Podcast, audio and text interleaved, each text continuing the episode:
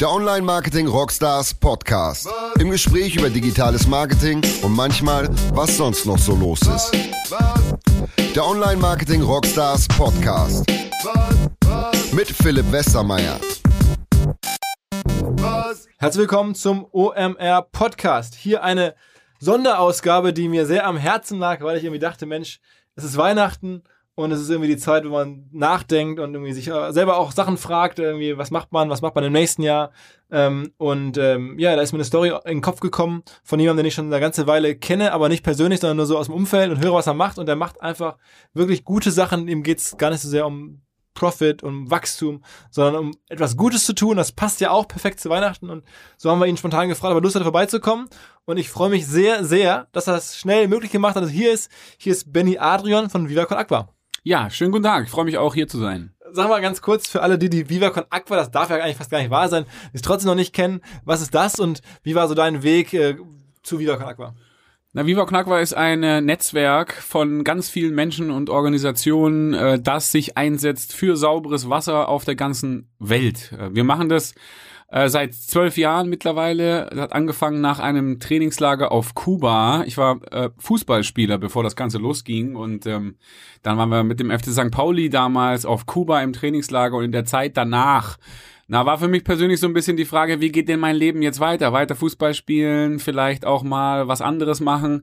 Äh, und na, da kamen dann so einige Sachen zusammen. Ich weiß nicht, wie viel Zeit wir haben, aber am Ende des Tages habe ich mich entschieden, noch ein bisschen weiter zu spielen und gleichzeitig äh, na, Viva Con Aqua ins Leben zu rufen, als eine Plattform, die na, jedem die Möglichkeit gibt, sich sozial zu engagieren, das vor allem mit Freude zu tun. Also was wir nicht so gerne machen, ist dieser erhobene Zeigefinger oder dieses schlechte Gewissen oder so. Ja, oder wir sehen jetzt ja auch gerade an Weihnachten diese ganzen Plakatkampagnen von den äh, klassischen Hilfsorganisationen, die sehr viel auf dieses Elend gehen und das arme Afrika zeigen und so weiter und so fort. Das ist bei Viva Con Aqua ein bisschen anders. Bei uns versuchen wir eigentlich immer die Aktionen, die wir machen, auch mit Freude zu verbinden, ein gutes Gefühl zu haben, während wir uns sozial engagieren. Äh, Gerade ja auch für na, junge Leute, die wir ja nun mal brauchen, um in der Zukunft die Welt so ein bisschen besser zu machen, macht es natürlich viel mehr Sinn, die mit, mit Spaß und Freude zu motivieren, sich sozial zu engagieren und nicht immer mit dieser Moralkeule zu kommen. So, das ist so ein bisschen unser spezieller Stil, aber eben alles, was wir tun, äh, da geht es um Wasserprojekte, äh, Trinkwasser für Menschen, die keinen Zugang haben.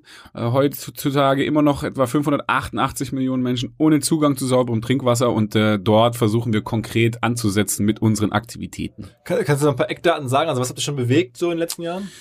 Wir haben, äh, glaube ich, bis zum jetzigen Zeitpunkt irgendwas so bummelig rund um acht, neun Millionen Euro an Spenden weitergeleitet in Projekte, wobei das jetzt ja gerade natürlich jedes Jahr auch äh, mehr wird. Gerade dieses Jahr war ein sehr erfolgreiches Jahr auch für den deutschen Verein Viva Con Agua de St. Pauli e.V.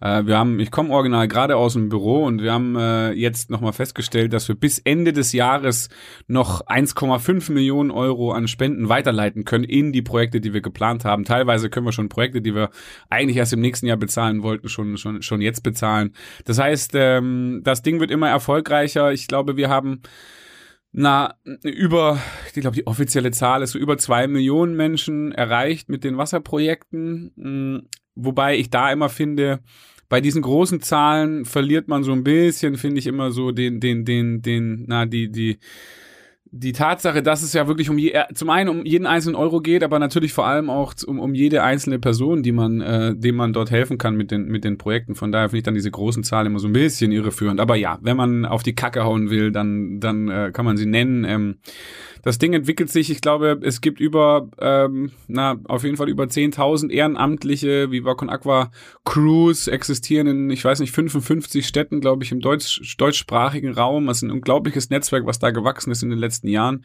von Menschen, die sich freiwillig und ehrenamtlich engagieren. Ähm, es gibt äh, ja fünf Vereine mittlerweile, Deutschland, Österreich, Schweiz, Holland und auch in Uganda. Äh, da war ja gerade eine Aktion, um das zu feiern, dass es also die erste Viva Con Aqua Organisation auch außerhalb Europas gibt. Von daher, das ist so ein bisschen der, der NGO-Teil, äh, der Vereinsteil, gemeinnützige Teil. Und dann gibt es eben auch nochmal drei, momentan drei soziale Geschäftsmodelle. Zum einen äh, das Viva Con Aqua Mineralwasser, was wir seit 2010 vertreiben und glaube ich ja auch äh, mittlerweile schon national eigentlich verfügbar ist, außer in München, dort ist noch ein bisschen kompliziert, aber ansonsten kann man es eigentlich überall bekommen. Ähm, es gibt dann die, die Goldeimer Komposttoiletten, wo es ja auch das Klopapier gibt und die Millantor Gallery, die wir irgendwann ausgegliedert haben, weil sie als Kunstgalerie im Stadion des FC St. Pauli zu groß geworden ist. Also da auch nochmal drei soziale Geschäftsmodelle und auch nächstes Jahr kommt dann noch ein bisschen was. Und wenn man spenden möchte, dann seid ihr sozusagen, dieses Spendengeschäft läuft so, dass ihr wirklich eine ganz normale Spenden entgegennehmt für Brunnenbau am Ende. Absolut. Das ist ja der, der Klassiker. Der äh, deutsche Verein sammelt eben Spenden auf vielfältige Art und Weise, auch Mitgliedsbeiträge und äh, verschiedene Zuwendungen, um äh, Wasserprojekte äh, durchzusetzen und umzusetzen, zusammen mit Partnern. Seit vielen Jahren arbeiten wir da auch vor allem mit der Welthungerhilfe zusammen, gerade in Deutschland. Und äh, am Ende des Tages äh, geht es dann dort darum, eben äh, tatsächlich diese Spenden so direkt wie möglich in Wasserprojekte umzusetzen. Und Wasserprojekte heißt, dann wird dann wirklich nach Wasser gebohrt oder wie muss man sich das vorstellen? Es kommt ganz drauf an, wo man die Projekte hat. Äh, da gibt es dann zum Beispiel in Äthiopien Tiefbohrbrunnen, ähm, äh, gerade auch da im, im, Süden von Addis Abeba im, im, Projekt in Sodo, wo es dann um 80 Meter tiefe Tiefbohrbrunnen geht, um die, den, den Grundwasserspiegel dort zu erreichen und dann über äh, die Brunnen das Wasser zur Verfügung zu stellen. Es gibt aber auch in Ruanda zum Beispiel Projekte, wo es um Quelleinfassungen geht, denn dort ist das Wasser eigentlich verfügbar und auch nahe an der Oberfläche und es geht äh, darum, die natürlichen Quellen zu sichern und einzufassen, damit das Wasser da sauber rauskommt. An anderen Orten geht es dann äh, auch zum Beispiel um Regenwasserauffangsysteme. Also je nachdem, wo man ist, gibt es angepasste Techniken. Und wonach suchst du dir die Länder oder die, die Ortschaften sozusagen aus, in denen ihr arbeitet? Wir haben jetzt schon einige Länder, wo wir seit vielen Jahren aktiv sind. Also gerade Uganda, Äthiopien, Nepal sind, sind schon seit vielen Jahren Schwerpunktländer von uns. Äh, die haben sich da so ein bisschen entwickelt. Natürlich im Fokus sind vor allem äh, die Länder, man nennt sie die Least Development Countries, also dort, wo ähm, na, die größte Notwendigkeit auch herrscht, um Wasserprojekte umzusetzen. Die sind natürlich immer als erstes auf der Liste und ähm, na dann hat sich das jetzt so ein bisschen entwickelt, dass wir einen Ostafrika Schwerpunkt haben mit Uganda, Ruanda, Kenia äh, und auch äh, Äthiopien und dass wir eben seit vielen Jahren auch schon in Nepal und Indien Projekte haben, so dass das momentan unsere Schwerpunktländer sind. Lass noch mal ein bisschen äh, vorne einsteigen, weil ich denke mir jetzt so, ne, wenn man so ein bisschen reflektiert, wir machen hier Marketingzeug, das läuft auch alles ganz gut, aber es ist eigentlich absurd. Das ist ja, geht den Leuten wirklich schlecht irgendwie da draußen und wir, beschäftigen uns halt immer so in seiner Blase mit den Sachen. Und du warst jetzt ja in einer Blase, die eigentlich eine ganz besondere ist. Du warst ja wirklich Profifußballer, muss man ja sagen, ne? Äh, ja, also kann man so sagen, ja. Also hast du wirklich im, also bei St. Pauli zweite Bundesliga oder auch erste gespielt? Äh, nee, das war dritte Liga damals. Ähm, ich war aber zwei Jahre da. Ich habe dann aufgehört, dann sind sie aufgestiegen. Also mein Beitrag zum Aufstieg war damals mein Karriereende. also wie alt, warst, wie alt warst du, als du aufgehört hast? Äh, ich war ähm, äh, beim Karriereende war ich 25. Okay. War davor dann beim VfB Stuttgart auch neun Jahre lang und äh, hatte da auch einen Profivertrag. Äh, bin da bei Felix Magath dann auch im, im Profikader gewesen. Von daher äh, war es äh, sechs Jahre schon eine, eine Profikarriere. Auch dritte Liga war bei St. Pauli natürlich Profitum. Der Zielaufstieg war ja äh, auch da dann schon formuliert. Von daher, ja, habe ich das sechs Jahre lang beruflich gemacht. Und dann aber gesagt, hör zu, das ist irgendwie jetzt hier nicht mehr, mehr das Ding. Ich habe da andere Sachen gesehen im Trainingslager, als ihr auf Kuba wart und dann wolltest du was Neues machen. Genau, bei mir war das immer so, dass ich eigentlich von Vertrag zu Vertrag geguckt habe. Also ähm, ich habe ja auch schon als Jugendlicher sehr lange Fußball gespielt, war da schon äh, Jugendnationalspieler und alles und habe gefühlt schon eine ganz schön lange Karriere gehabt, bevor ich überhaupt dann äh, professionell das als Beruf gemacht habe. Und ähm, für mich war es immer so ein bisschen so, dass ich das Gefühl hatte, da ist für mich auch noch mehr in meinem Leben. Ich äh, schau mal, wie lange ich Fußball spielen will, wie lange das auch passt, wie lange das irgendwie Verträge sind, die mir Spaß machen. Und am Ende war es dann so, dass ich eben nicht mehr bereit war, auch wegzugehen vom FC St. Pauli äh, das Viva Con Aqua war dann schon ein Jahr lang äh, quasi gegründet und wir haben schon ein Jahr lang betrieben und da war einfach klar, ich will in Hamburg bleiben, ich will weiter Viva Con Aqua machen und es kommt für mich vor allem nicht in Frage, nochmal bei einem anderen Fußballverein zu spielen, außer dem FC St. Pauli und dann habe ich damals meine Karriere beendet. Krass, krass. Ich meine, das ist ja, man hätte dir ja woanders wahrscheinlich auch damals schon sehr gutes Geld geboten. So lange ist ja noch nicht her.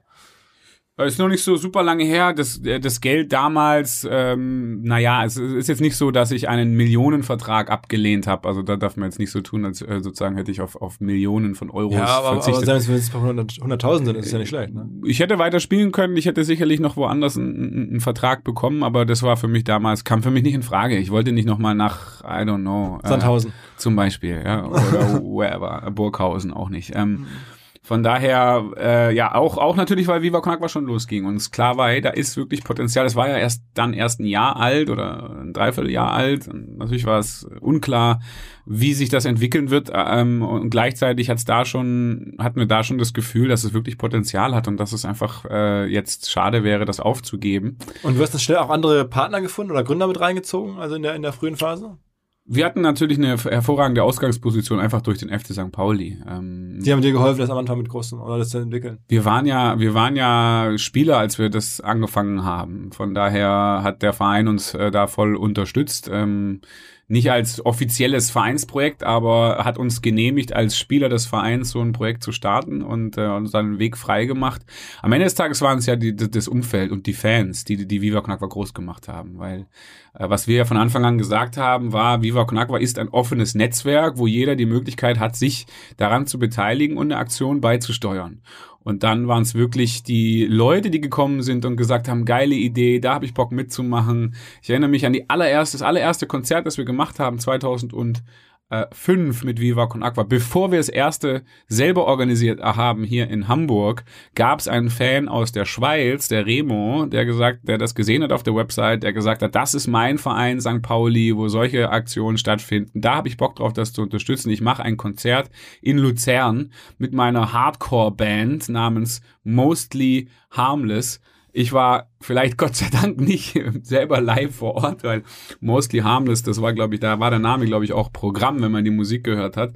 Äh, aber ja, da, er war der Erste, der also dieses Konzert durchgeführt hat, so dass ähm, na, das schon damals sich gezeigt hat, wie sehr die Leute an verschiedenen Orten einfach sagen, ich finde die Idee gut, ich, ich, ich identifiziere mich mit diesem Fußballverein und deswegen auch mit Viva Con Aqua und dieser ganzen Energie da und selber letztendlich äh, all diese Aktivitäten beigesteuert haben im ersten Jahr. Ich meine, wir hatten 50.000 Euro war das Ziel in, in Jahr eins Zu sammeln. Zu sammeln für diese kubanischen Kindergärten, weil wir waren ja gerade im Trainingslager und das war dann so der Aufhänger. Wir machen in Kuba jetzt, ähm, wo wir gerade waren, ein, ein Wasserprojekt und 50.000 ist das Ziel. Und ähm, damals war halt völlig unklar, ob das überhaupt realistisch ist, da nur nahe ranzukommen. Ähm, und äh, da aber gerade weil na, wir waren dritte Liga, war klar, dass wir jetzt auch nicht so super viel selber spenden können und wollen. Und ähm, dann waren es wirklich all diese Spendenläufe, die Konzerte, die, was weiß ich, Mütter, die pro gestrickte Mütze nochmal einen Euro gespendet haben, die Hebammen im UKE, die pro Wassergeburt fünf Euro in die Kasse geworfen haben und so weiter und so fort. All diese Ideen, die da zusammengekommen sind, was dann dazu geführt hat, dass wir nach einem Jahr gesagt haben, wow, das ist wirklich eine tolle Dynamik, wir wollen weitermachen. Okay. Ähm, und dann hast du immer gesagt, okay, jetzt mache ich das Vollzeit, das ist jetzt sozusagen dein Hauptberuf. Du machst nichts anderes mehr, ne?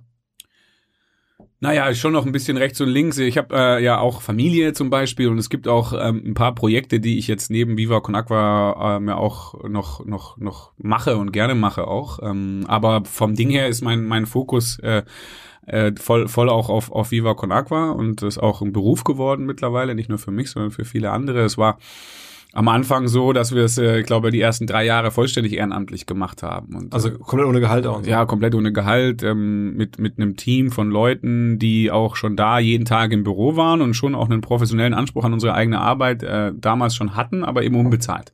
Und die Frage damals war, war halt ganz klar, was passiert zuerst? Äh, also Privatinsolvenz von den Leuten, die das machen oder sagen wir mal, dass die das einfach auch, dass denen die Kohle ausgeht, äh, dass das weiter ehrenamtlich so zu betreiben oder kann Viva Con Agua halt die ersten Aufwandsentschädigungen bezahlen?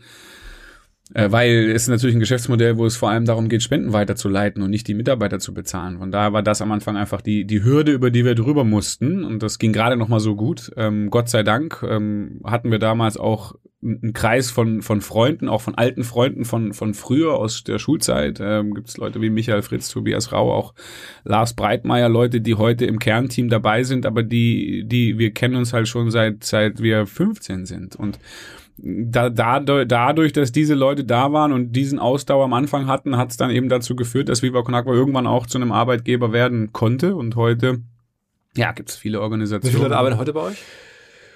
Ja, wir sind jetzt auch gerade wieder an der Schwelle und stellen neue Leute an. Also momentan sind wir so rund um 40 Festangestellte. Wow, wow. Also jetzt über alle Organisationen hinweg. Mhm. Ja. Ähm, aber ich glaube, da kommen jetzt äh, gerade äh, in 2018 noch ein paar dazu. Okay, okay, aber das ist ja schon echt mal ein Wort, ne? Also muss man sagen.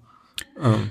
Ja, es ist, hat sich, hat sich entwickelt, ähm, ist, ist einfach vielseitig. Das ist, glaube ich, äh, einer der, der Geheimnisse, dass ähm, wir einfach in vielen verschiedenen Sparten unterwegs sind. Ob das dann ähm, von ich, Toilettenpapier sozusagen. Von Toilettenpapier über die Mineralwasserflaschen, da verkaufen, glaube ich, dieses Jahr auch etwa, etwa 20 Millionen. Also das ist dann schon auch eine Hausnummer an, an Wasserflaschen, die, die wir äh, verkaufen. Bis hin zu dann diesen Festivals. Ähm, ich glaube, wir sind auf 130 Musikfestivals jedes Jahr, wo wir Pfandbecher sammeln oder wo Ehrenamtliche hingehen. 20 bis 40 Ehrenamtliche gehen also zum Beispiel aus Hurricane und geben den Menschen die Möglichkeit, ihren Pfandbecher zu spenden. Das gehört mittlerweile ja schon zur Festivalkultur. Wir machen das seit vielen, vielen Jahren und äh, eben jedes Jahr auf, äh, weiß nicht, 130 oder 150 Musikfestivals, dann auf verschiedenen Tourneen in Fußballstadien und so weiter. Ich glaube, wir sind Weltmarktführer im Pfandbecher sammeln.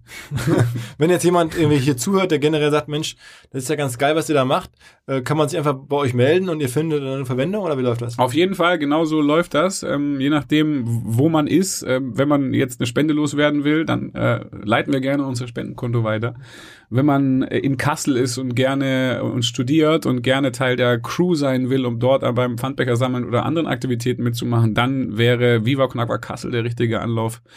Ort. Wenn man zum Beispiel Online-Medien Rockstars ist, dann hat man bestimmt einen Podcast, den man äh, einsetzen kann, um Viva Con zu unterstützen. Also das ist so ein bisschen die Idee. Jeder soll das machen, was er am besten kann, was vielleicht auch noch gut für ihn selber ist oder sie selber ist und gleichzeitig äh, das, das, das soziale Ding Viva Con unterstützt. Äh, wir nennen das nicht eben Non-Profit wie, wie alle anderen, sondern All-Profit, dass eben dann für jeden was bei rumkommt am Ende. Okay, okay.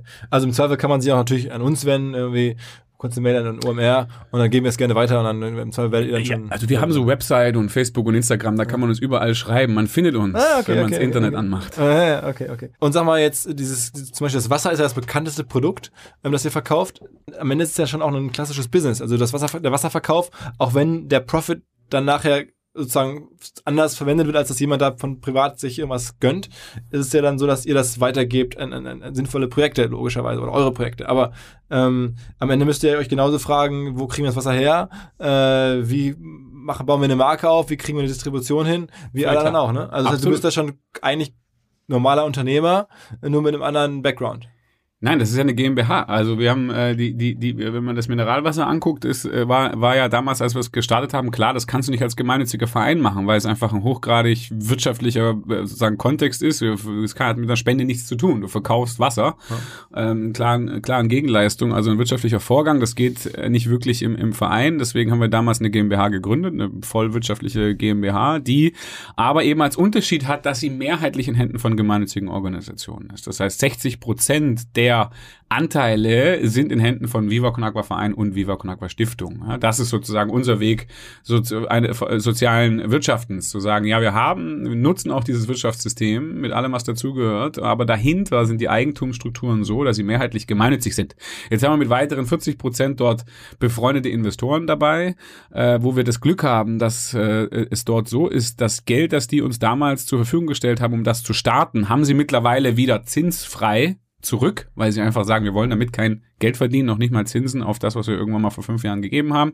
Das Geld ist mittlerweile wieder zurückgeflossen und dort haben wir das Glück, dass sie sagen, mehr wollen wir auch nicht daraus bekommen. Das heißt, diese Investoren sind ganz klar so, dass sie sagen, alles, was sie jetzt mit ihren 40 Prozent weiterhin verdienen, wollen sie reinvestieren in neue soziale Geschäftsmodelle, wollen sie nutzen, um neue Dinge in diesem Social Business Kontext anzustoßen, so wie sie es mit Goldeimer bereits gemacht haben, ähm, wo eben klar war, dass das äh, dann einfach jetzt vor drei Jahren äh, gründungsreif war und wir dann eben, äh, da, damals hatten sie die Kohle noch gar nicht ganz zurück und haben trotzdem gesagt, okay, wir sind äh, einverstanden, dass wir trotzdem Goldeimer schon schon mit auf den Weg äh, schicken. Das heißt, äh, man kann sagen, alle Gewinne aus dieser Wasser GmbH werden wieder der Gemeinnützigkeit zur Verfügung gestellt, über 60 Prozent in die Wasserprojekte und 40 Prozent in neue soziale Geschäftsmodelle, sodass alles, was dieses Wasser wirklich äh, als Gewinn erwirtschaftet, dann vollständig gemeinnützig ist.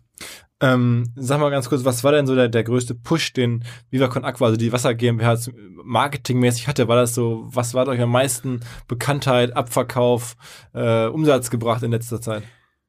Das ist eine Kombination äh, aus verschiedenen. Für mich emotional war zum Beispiel die Fusion damals äh, etwas, was was mich äh, persönlich jetzt umgehauen hat, äh, als als man als man plötzlich äh, so jahrelang irgendwie nur als Gast auf der Fusion, weiß nicht, wer es nicht kennt, ein Beschreib's kurz vielleicht. elektronisches, ein nicht kommerzielles elektronisches Musikfestival, vielleicht das nicht kommerzielle elektronische Festival äh, Deutschlands ähm, in der Nähe von Rostock an der Müritz, wo eben na seit vielen Jahren dieses Festival stattfindet. Letztes Jahr ist es ausgefallen, dieses Jahr ist es ausgefallen weil es jetzt eigentlich zu groß wurde. Mal gucken, wie es nächstes Jahr ist. Ähm, von daher, da äh, die, die, aber die Fusion ist ja eine Institution, viele werden sie kennen und dort äh, gibt's halt keine Marken, kein, keine Werbung, äh, keine nichts, also keine Becks-Banner oder ähnliches oder andere Bierbanner sondern einfach nicht kommerziell. Ich glaube, die Organisation, denen gehört das äh, Gelände mittlerweile, ist also auf einem Privatgelände, dementsprechend äh, viel Freiheit, äh, das, sozusagen kann man sich dort genehmigen auf diesem Festival. Ganz spezielles, spezielle Veranstaltung.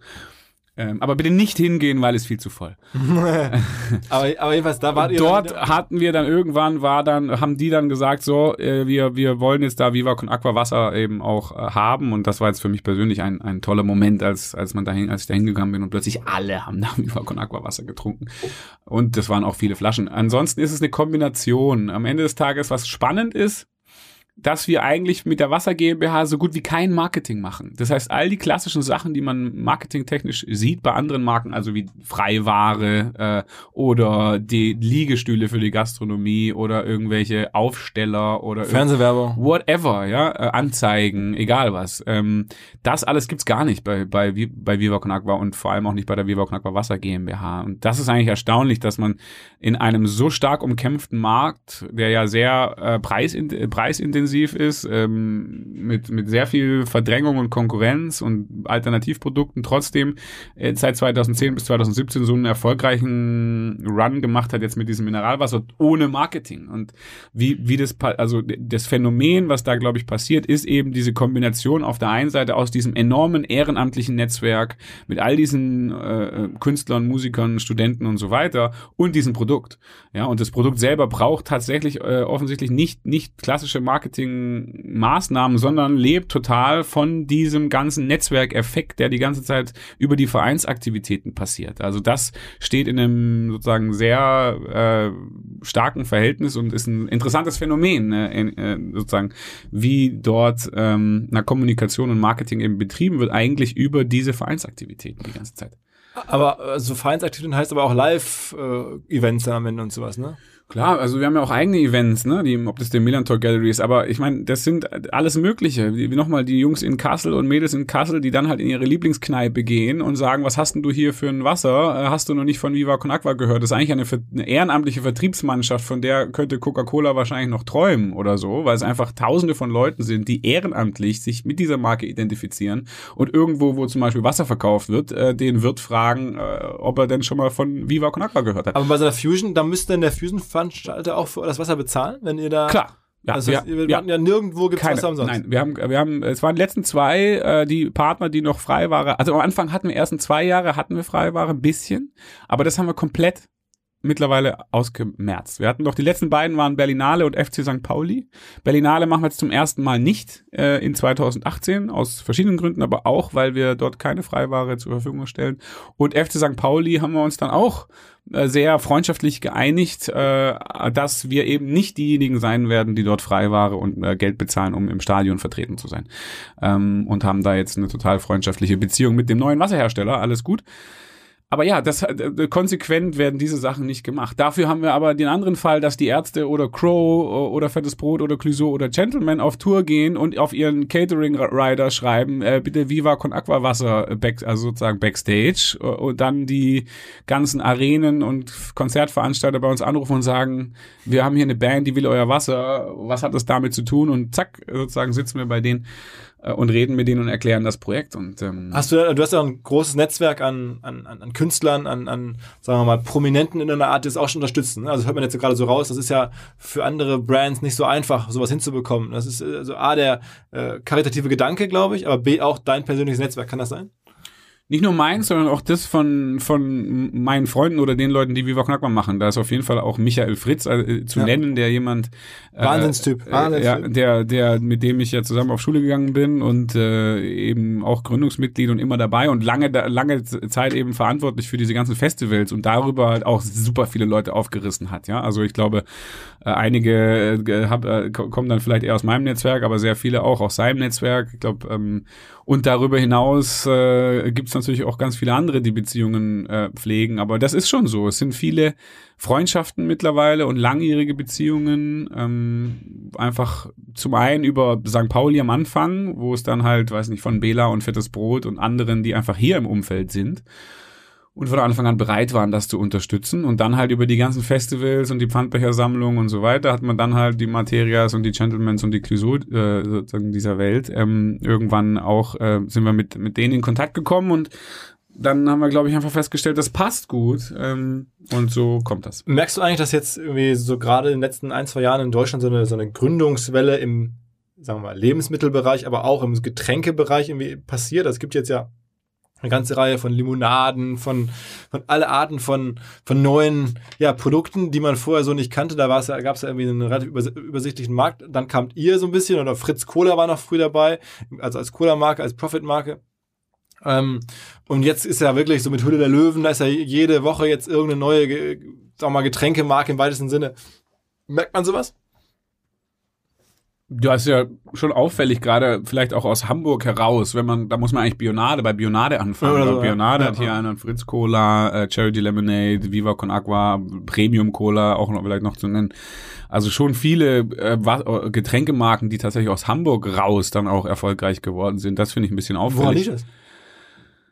Das ist eine gute Frage. Ähm, also die gerade die genannten jetzt, äh, ob das Fritz, Charity Lemonade, Viva Con Aqua zum Beispiel, als drei so alternative Marken aus Hamburg äh, kommen, die haben halt einfach, da waren halt einfach wirklich die Gründer hier aus Hamburg. Also es ist jetzt nicht eine Marketing-Story, wo jemand sagt, ich möchte gerne in Hamburg starten, sondern die kommen alle, kommen alle von hier, ja. Und offensichtlich ähm, hat man von hier dann äh, ein gutes, gute Möglichkeit weiter, die, sich die Nation vorzu, äh, nehmen sozusagen. Aber, aber äh, ich Zufall ein bisschen, weil es gab ja, sagen wir jetzt, sagen wir, im Startup-Bereich ist jetzt, warum kommen so viele Startups aus Berlin? Weil da die Mieten günstig sind und weil da irgendwie alle bei Rocket Internet mal gelernt haben, deswegen gründen die alle in Berlin, sage ich jetzt mal so plump. Ja. Sowas gibt's jetzt hier nicht. Es gibt jetzt nicht den einen Wassergrund, äh, warum Hamburg irgendwie hier Wasser nee. oder, oder Getränke Hauptstadt wird. Sozusagen. Nein, es gibt hier auch jetzt nicht so ein, so ein, so ein Hub, wo, wo man sagt, da werden irgendwie Getränkemarken im Keller entwickelt oder sowas. Das ist so ein bisschen, hat sich so ergeben. Ja, natürlich also es, es gab mal so ein, wir haben mal so angedacht oder war mal so Ansätzen vorhanden, so ein Verband der korrekten Getränkehersteller äh, für Hamburg, aber auch für Berlin. In Berlin gibt's Quartiermeister, Bier zum Beispiel, auch so eine soziale Biermarke.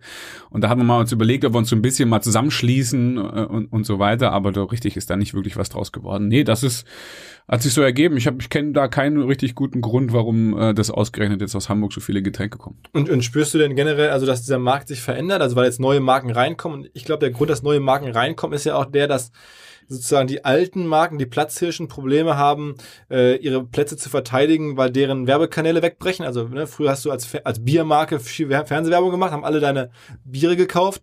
Heutzutage ist es ein bisschen schwieriger geworden. Die Leute erreichst du nicht mehr mit dem Fernsehen. Also gibt es eine Chance für neue Marken irgendwie an Leute ranzukommunizieren und dann Marktanteile wegzunehmen. Merkst du da so einen Umbruch in der ganzen Entwicklung?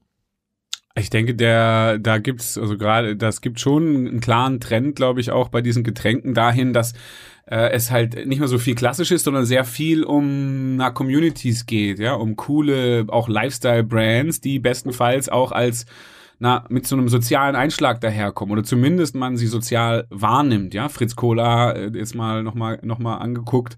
Äh, da ist es ja so, es ist eine voll kommerzielle Marke. Da ist jetzt, natürlich haben die auch ein bisschen CSR, aber da gibt es nicht so einen ausgeprägten sozialen Hintergrund. Und gleichzeitig wurde es natürlich von Anfang an als David gegen Goliath irgendwie äh, im, im, Kampf gegen äh, Coca-Cola oder im Konkurrenzdings Coca-Cola auch wahrgenommen und das äh, ist ja dann das, was glaube ich darauf eingezahlt hat. Charity Lemonade und Viva Con Agua sind klar soziale Marken, die sehr stark über dieses Gründungsmoment auch funktionieren und da denke ich merkt man halt immer mehr die die jungen Leuten, die, die auch in der in den Kneipen, in Kneipen unterwegs sind in der Gastronomie, in der Szene, Subkultur etc., dass dieser soziale Gedanke und ähm, die Hintergründe und die Prägungen dieser Marken einfach auch immer eine größere Kaufentscheidung äh, dann eine, eine Rolle spielen in der Kaufentscheidung. Das ist, glaube ich, das, was man im Getränkebereich sehen kann und äh, ja sich hoffentlich auch in anderen Konsumbereichen immer weiter durchsetzen wird, dass einfach äh, man nicht mehr nur sagt, sieht irgendwie vordergründig gut aus, sondern auch, wenn man dahinter die Kulissen guckt, ist das ein Produkt oder ein Projekt, was Sinn macht.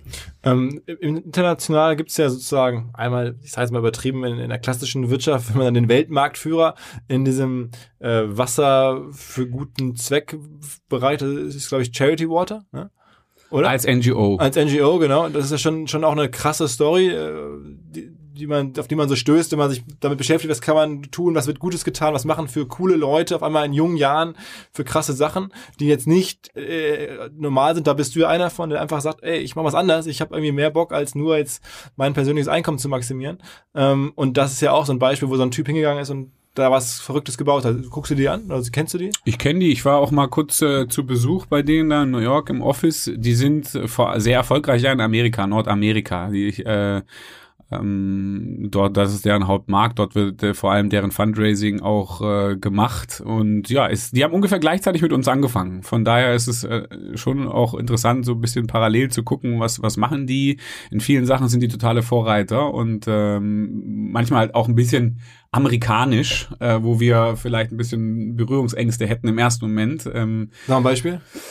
Nein, weiß ich nicht. Die, also ich einfach die Art und Weise, wie kommuniziert wird. Ob das jetzt äh, der der letzte, als ich in, in New York war, hatten sie gerade so einen Film veröffentlicht ähm, auf 3D Virtual Reality und hatten dann ähm, diese Brillen verteilt. Auch öffentlich gab es dann so eine Veranstaltung, wo man da hingehen konnte und es gab einen Sponsor und für jeden, der diesen Film geguckt hat, hat dieser Sponsor 30 Dollar bezahlt und überall, überall waren dann diese Brillen ausgelegt und man konnte den Film halt angucken und die Art und Weise, wie dieser Film dann halt kommuniziert, das ist dann halt ziemlich klassisch, ja, das äthiopische Mädchen, äh, das nicht zur Schule gehen kann und dörflicher Kontext und ein bisschen so, äh, äh, na, dieses klassische Afrika-Bild und dieses klassische Projektkommunikation, die man vielleicht kennt aus dieser Branche in Anführungszeichen, schon auch super gut gemacht, top professionell und das funktioniert auch total gut.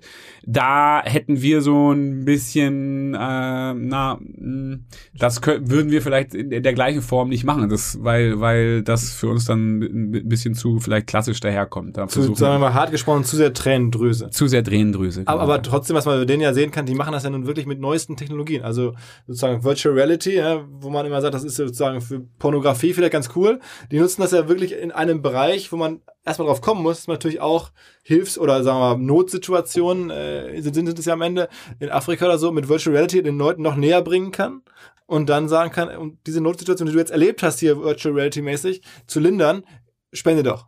Das ist ja schon abgefahren. Absolut. Also diese ganze immer digitale äh, der ganze na, digitale Über- und Unterbau für die Organisation haben die super krass integriert. So. Also nicht nur jetzt Virtual Reality und der Marketing, sondern auch im Controlling und in dem ganzen, in den ganzen Administrationsprozessen, wo die im Büro dann auch all diese äh, Statistiken da sozusagen tagesaktuell im Büro in, auf großen Screens mit allen Teilen und so weiter oder auch in den Projektgebieten, wo die dann an so einer Technik, äh, die so eine, Technik verwenden, wo die mittlerweile, wo der Brunnen die Daten senden kann an eine zentrale Stelle und man sehen kann, wie viel hat jetzt der tatsächlich, wie viel Liter hat der gepumpt, läuft der heute oder hat er vielleicht ein Problem und so weiter. Das heißt auch das Monitoring der Projekte äh, mittlerweile versucht wird, das digital umzustellen und so weiter und so fort. Von daher, da sind sie absoluter Vorreiter in dieser ganzen IT- und äh, Digitalisierungsbaustelle. Das, da haben sie uns einiges voraus. Also das, da merkt man eben auch so ein bisschen den amerikanischen Tech. Swag,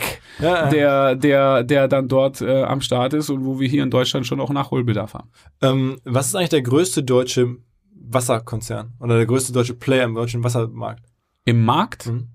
Boah, gute Frage. Also ich meine, aber ich gehe mal davon aus, dass die dass die großen internationalen da eine, eine, eine Rolle spielen. Also, wie kannst du Brand? Äh, Gerolsteiner? Klar, Gerolsteiner, die Nation, dann hast du die nationalen dabei. Ähm, da hast du, so, ich meine, Nestle und Co. mischen natürlich auch äh, mit. Du hast Coca-Cola, die ja Apol Apollinaris gekauft haben dann irgendwann. Ähm, Und wie groß ist eine, sagen wir mal, jetzt Viva Aqua prozentual im Vergleich zu. nichts. Also, Ja, also ein Prozent? Nein. Noch nicht mal. Nein, Marktanteil 0, Komma, ich weiß es nicht. Also müsste, müsste man, ja, weiß ich tatsächlich nicht. Also ich, ich, ich habe diese Zahl nicht parat, aber auch weil sie wirklich sozusagen verschwindend gering ist. Mit unseren etwa 20 Millionen in diesem Jahr sind wir eine Mikrobe äh, am Markt, wenn man das jetzt national sich anguckt. Gibt es andere, ähm, ja, aber sagen wir mal, Menschen in deinem Alter, die jetzt, ähm, oder in unserem Alter, sind ja ungefähr gleich alt, ähm, jetzt, sagen wir mal, solche ungewöhnlichen, weil einfach äh, abseits der, der bekannten Pfade Sachen machen, die dich inspirieren, die du spannend findest, du sagst, Mensch, das ist cool, jetzt auch nicht unbedingt bei Con Aqua, sondern einfach rechts und links triffst du ja wahrscheinlich auf Leute, die dich irgendwie inspirieren, du sagst, wow, das ist irgendwie mal geil. Ähm, gibt's da so Leute? Super viele, klar. Also ähm, zum Beispiel, was ich super inspirierendes Projekt finde, ist das Projekt in Berlin, Holzmarkt, ähm, die alte Bar 25 Gang, die dort ja städtebaulich, glaube ich, ein absolutes Ausrufezeichen setzt, nicht nur für Deutschland, sondern auch für Europa. Ähm, ja, also das, wo sie da am Spreeufer ja quasi die, die Nutzung dieser Fläche den Investoren en- en- entzogen haben und mit so einem Schweizer Pensionsfonds dort jetzt eine kreative, eine kreatives, äh, eine kreative Utopie versuchen umzusetzen mit Club, mit Gastronomie, mit all diesen Studios und dem Hotel, was entstehen soll und so weiter und so fort. Also Holzmarkt äh, kann man mal nachgucken. Super inspirierendes äh, Projekt mit na Hippies und Freaks, die aber dann irgendwann halt äh, auch den Schritt zur Professionalisierung gemacht haben und äh, jetzt wirklich Stadtentwicklung machen, ähm, wo man sich ein, ein Beispiel nehmen kann. Also das zum Beispiel. Aber da gibt es ja rechts und links super viele Leute und Menschen in unterschiedlichen Branchen, die, die sehr inspirierend sind. Okay. Ähm, und für dich selber, was ist so der Plan? Also machst du jetzt irgendwie noch die nächsten 20 Jahre, wird man dich immer bei Viva Con Aqua, du bist ja so ein bisschen auch das Gesicht oder ein, zumindest schon einer der Namen, die man damit verbindet, jetzt in Hamburg, mir geht's so. Ähm, bleibt das so die nächsten 20 Jahre oder hast du so, denkst du dir, jetzt habe ich auch richtig was getan über mich, über meine eigene, ich habe meine sozusagen Footprint jetzt schon mal gemacht, jetzt mache ich noch was anderes oder jetzt gehe ich woanders hin? Wie ist so, gibt's da eine Vision für dich?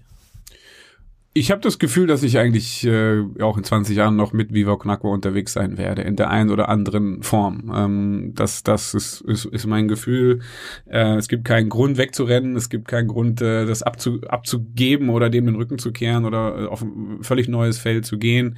Ähm, das wird sich ste stetig entwickeln, wie auch in der Vergangenheit auch. Gerade jetzt ähm, ist es so, dass ich äh, letzten Samstag war unsere Satzungsänderung beim deutschen Verein und wir haben dort umgestellt von einem ehrenamtlichen auf einen hauptamtlichen Vorstand, für den ich nicht mehr weiter zur Verfügung stehen werde. Das heißt, nach zwölf Jahren endet für mich jetzt äh, die Zeit in der Führung des deutschen Vereins und ähm, ich werde werde jetzt da eher Richtung Viva Aqua Stiftung tendieren, die so ein bisschen die die internationalen na, Beziehungen sozusagen im Viva Aqua Kosmos im, im Blick hat. Das ist für mich jetzt schon mal ein sehr sehr großer Switch tatsächlich. Mm, Von daher bin ich da gerade ganz, ja, auch aufgeregt, wie es nächstes Jahr sein wird, weil es wirklich so ganz anders sein wird, wie das, was ich bis jetzt gemacht habe. Äh, außerdem äh, steht im nächsten Jahr ein neues Großprojekt an, eigentlich das größte Projekt, das wir bis jetzt gemacht haben. Äh, man findet dazu noch nichts im Internet. Trotzdem kann ich hier schon mal den Hashtag Villa Viva teilen. Aber das ist etwas, was wir, was wir schon vorbereiten seit über einem Jahr und was im nächsten Jahr in, in, ins Leben kommt ähm, und was uns die nächsten Villa, Villa Viva. Villa Viva und was uns definitiv mal mindestens die nächsten drei bis zwanzig Jahre auch äh, beschäftigen wird. Von daher, es geht immer weiter, es gibt immer wieder neue Entwicklungsschritte und äh, dann ist es vielleicht nicht immer Viva con Aqua, Viva con Aqua, aber Dinge, die damit durchaus auch gerne weiter in der Beziehung stehen. Das, wir sind noch lange nicht fertig. Kannst, kannst du erzählen, was du, ähm, weil du eingangs sagtest, du machst ohnehin noch ein paar Sachen nebenher, also neben Viva. Ist das Markenberatung? Ist das irgendwie Unternehmer, Unternehmensberatung? Ach, jetzt, in diesem Jahr, in diesem Jahr zum Beispiel haben wir ähm, sehr stark ähm, das, das CSR-Konzept vom FC St. Pauli nochmal uns angeguckt. Kiezhelden gibt's ja schon seit vielen Jahren, war bis jetzt so ein bisschen ähm, na eine leichte, man- wenn man so will, Fehlkonstruktion und ähm, da war die Frage, wird sogar die Marke Kiezhelden abgeschafft, obwohl in den letzten Jahren auch viel investiert wurde, um sie überhaupt erstmal einzuführen. Und dort haben wir eigentlich jetzt festgestellt, nein, wir wollen die nicht abschaffen, wir wollen sie eigentlich neu auflegen und ähm, neu aufsetzen. Und das war ein, das ganze Jahr über ein, ein Side-Prozess und Parallelprozess, den ich mit dem FC St. Pauli zusammen gemacht habe und mit der CSR-Abteilung, mit dem Präsidium der Geschäftsführung und den Bereichsleitern, ähm, das äh, ja, CSR Aber des das hast du privat, sozusagen rechnest du das dann privat als Beratung ab. sozusagen. Nee, das war alles ehrenamtlich. Der FC Oh, St. Pauli hat oh, ja oh, keine, ah, okay. kein Geld, gell, nee. Das war ein ehrenamtliches Engagement. Ich bin dort ähm, ja ehrenamtlich tätig. Der, selbst der Vorstand ist ehrenamtlich tätig, von daher äh, habe ich da keine Rechnung gestellt. Ansonsten irgendwelche Sachen, die du noch rechts und links, die, die spannend sind oder so. Also frage ich nur mal so, ich habe jetzt weiß von nichts. Ähm, du sagtest am Anfang, dass du so ein bisschen was noch rechts und links neben Wirk Aqua machst. Ach, ähm, ja, ich habe äh, daneben äh, dann eben auch Familie, ja. Äh, von daher bin ich dann auch. Du wohnst in der- ich, ich, ich rei reise sehr gerne äh, tatsächlich und äh, mache da, mach da dann auch viel, viel Sport und ähm, und, und, und dann eben auch private Hobbys, ja, äh, die, die, für die man ja auch mal noch mal neben Zeit ein bisschen, nebenher ein bisschen Zeit braucht, dann bin ich auch ausgelastet. Okay, also das heißt, also jobmäßig zumindest ist das dann schon für dich das, das, das kein, kein Thema, Wirk Aqua. Aber rechts Genau, Viva, also der Viva Con Aqua, da gibt es noch Goldeimer, Millantor Gallery, Ja, Villa ja. Viva, also es ist ein großer Blumenstrauß an. äh, Okay, okay, da habe ich es verstanden, weil ja. ich, ich dachte, dass du da noch andere berufliche Sachen. Aber du meinst eher, dass dein Leben viel größer ist als ne- eh nur der Beruf, sondern äh, ich habe so eher Ja. mal so erlebt. Ich war ja tatsächlich im Sommer bei bei dir zu Hause, das weißt du wahrscheinlich gar nicht, ähm, als ihr euer großes Gartenfest ja, gemacht ja, habt in eurer. Villa. Richtig. Ähm, Aber äh, wir sind auch Galeristen, sind wir auch noch. ja, absolut. ja. Also es war also ein toller Abend ähm, äh, und beeindruckend, wie ihr da wohnt. Und das ist ja auch, also auch einfach anders gedacht in einer, in einer, in einer so einer Art WG, kann man ja sagen, ne? in, einer, in, einer, in einer wirklich herrschaftlichen Villa Ja. ähm, außerhalb von Hamburg. Ja. Wir lehnen da zu acht, ja. Also da kann kein Ja, ja. falscher Eindruck Nee, entstehen. nee, genau, genau. Aber das, das macht's ja irgendwie charmant, ne? Ja, nee, Ähm, wir sind rausgezogen. Auf jeden Fall nach zwölf Jahren jetzt Hamburg oder St. Pauli äh, sind wir jetzt Schleswig-Holstein, Rheinbeck und wohnen da mit Freunden und Familie und Kindern und allem drum und dran in der Villa Bunter Hund, ja, ähm, mit großem Garten und äh, und und äh, Sah so ein bisschen aus wie bei Pippi Langstrumpf. ja, ist auch, ist auch. Fühlt sich auch ein bisschen so an. Ähm, das ist, das ist, das ist auf jeden Fall auch noch so ein Projekt nebenher, was wir, was wir, was wir dann äh, gemeinsam äh, ein bisschen privat auf privater Seite haben. Ja. Also, ähm, ich hoffe, dass, dass deine Story sozusagen hier ein bisschen die Leute zu Weihnachten inspiriert, ähm, nicht jetzt zwingend nur was zu spenden, sondern einfach irgendwie zu überlegen, was kann man Cooles machen, was kann man mehr machen, als nur normal arbeiten gehen. Wir haben ja tatsächlich, ich meine, eine Motivation, die man den Leuten vielleicht zum Spenden nochmal geben kann, ist ja eine Geschichte, über die wir jetzt gar nicht geredet haben. Nämlich den, wir sind ja gerade gelaufen von äh, Ruanda nach Uganda. Ich weiß gar nicht, ob du die Geschichte überhaupt kennst. Ich habe es ein bisschen verfolgt. wir sind ja original von Kigali bis nach Kampala gelaufen, quer du durch auch Ru- mitgelaufen? Ja, klar. Wie viele Kilometer sind das? 533 sind wir gelaufen. Also gab so ja 533 Kilometer ähm, an 23 Tagen, mal so 27 Kilometer am Tag. Äh, ist eine abgefahrene Geschichte. Ich glaube, wir haben jetzt gar nicht mehr die Zeit, da ausführlich drüber zu reden. Aber äh, wenn man sich jetzt fragt, soll ich spenden oder soll ich nicht spenden, dann kann man schon mal äh, vielleicht das nochmal mit in die Erwägung mit einbeziehen, dass es da gerade 45 Leute gegeben hat, die 533 Kilometer zu Fuß gelaufen sind, quer durch Uganda und Ruanda und äh, na, vielleicht mit 10 Cent pro gelaufenen Kilometern, dann wären wir also bei 53,30 Euro, könnte man doch vielleicht hier nochmal sich motiviert fühlen, Viva Con Agua mit einer Weihnachtsspende zu bedenken. Ja, ja, ja. Ähm, Gibt's da Bilder von oder Videos von? Wahrscheinlich schon, ne? Aber wir haben so geile Videos, so geil, so geiles Filmmaterial. Also es war ja eine Riesenaktion. Da war ja auch eine, die erste Millantor Gallery dann in Kampala, als wir angekommen sind mit, mit Kunstausstellung, mit einem Musikkonzert und da war Chefboss war da und äh, Leute aus ganz Ostafrika und so weiter und äh, Riesenaktion. Ähm, Und dann, dann bist du sozusagen, du hast ja auch Family, also das heißt, du bist dann aber ohne Familie, du bist dann alleine gelaufen. Ey, mein Sohn ist dieses Mal nicht, nicht mitgekommen. Er war jetzt letzten zwei Mal war in Uganda dabei. Dieses Mal äh, war er nicht dabei. Ja, umso wichtiger, dass wir jetzt zusammen Weihnachten und Silvester verbringen. Und ja, genau, so, so Sohnemann war nicht dabei dieses Mal. Der ist ja sieben, der muss in die Schule. Okay, okay, okay, krass, krass. Also das heißt, dann, äh, dann ist auch, ist auch nicht ganz ungefährlich, durch Afrika zu marschieren. Ne? Ich meine, das erwartet ja keiner da. Dass da so ein paar. Ja, wir hatten, das war gut, wir hatten dann ab Uganda hatten wir auch Polizei äh, mit, mit dabei tatsächlich, ähm, wobei wir nie das Gefühl hatten, irgendwo gefährdet zu sein. Das Gefährlichste sind wahrscheinlich die Moskitos vom Ding her.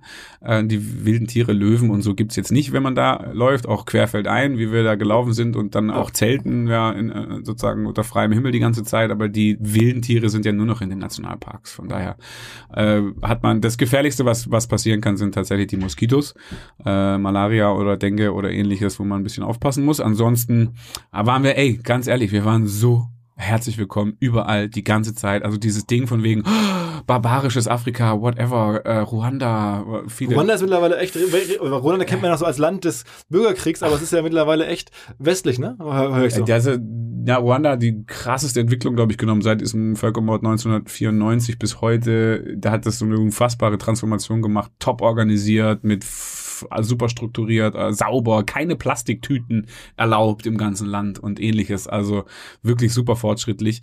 Von daher, dies, das, diese, diese Idee von, das ist doch voll gefährlich und äh, wollen die Leute euch da nichts Böses. Ganz im Gegenteil. Wir haben da an 23 Tagen irgendwo in irgendwelchen Schulen übernachtet, an irgendwelchen Communities, in irgendwelchen Fußballplätzen und wir waren immer überall herzlich willkommen mit unseren 25 Zelten äh, und unseren 45 Leuten waren immer alle so klar, kein Problem, pennt hier, hier sind die Toiletten, die könnt ihr mitbenutzen und so weiter und so fort. Unglaubliche Gastfreundschaft, die man hier, glaube ich, nicht so schnell äh, finden würde für so einen Wanderzirkus, wie, wie, wie wir waren.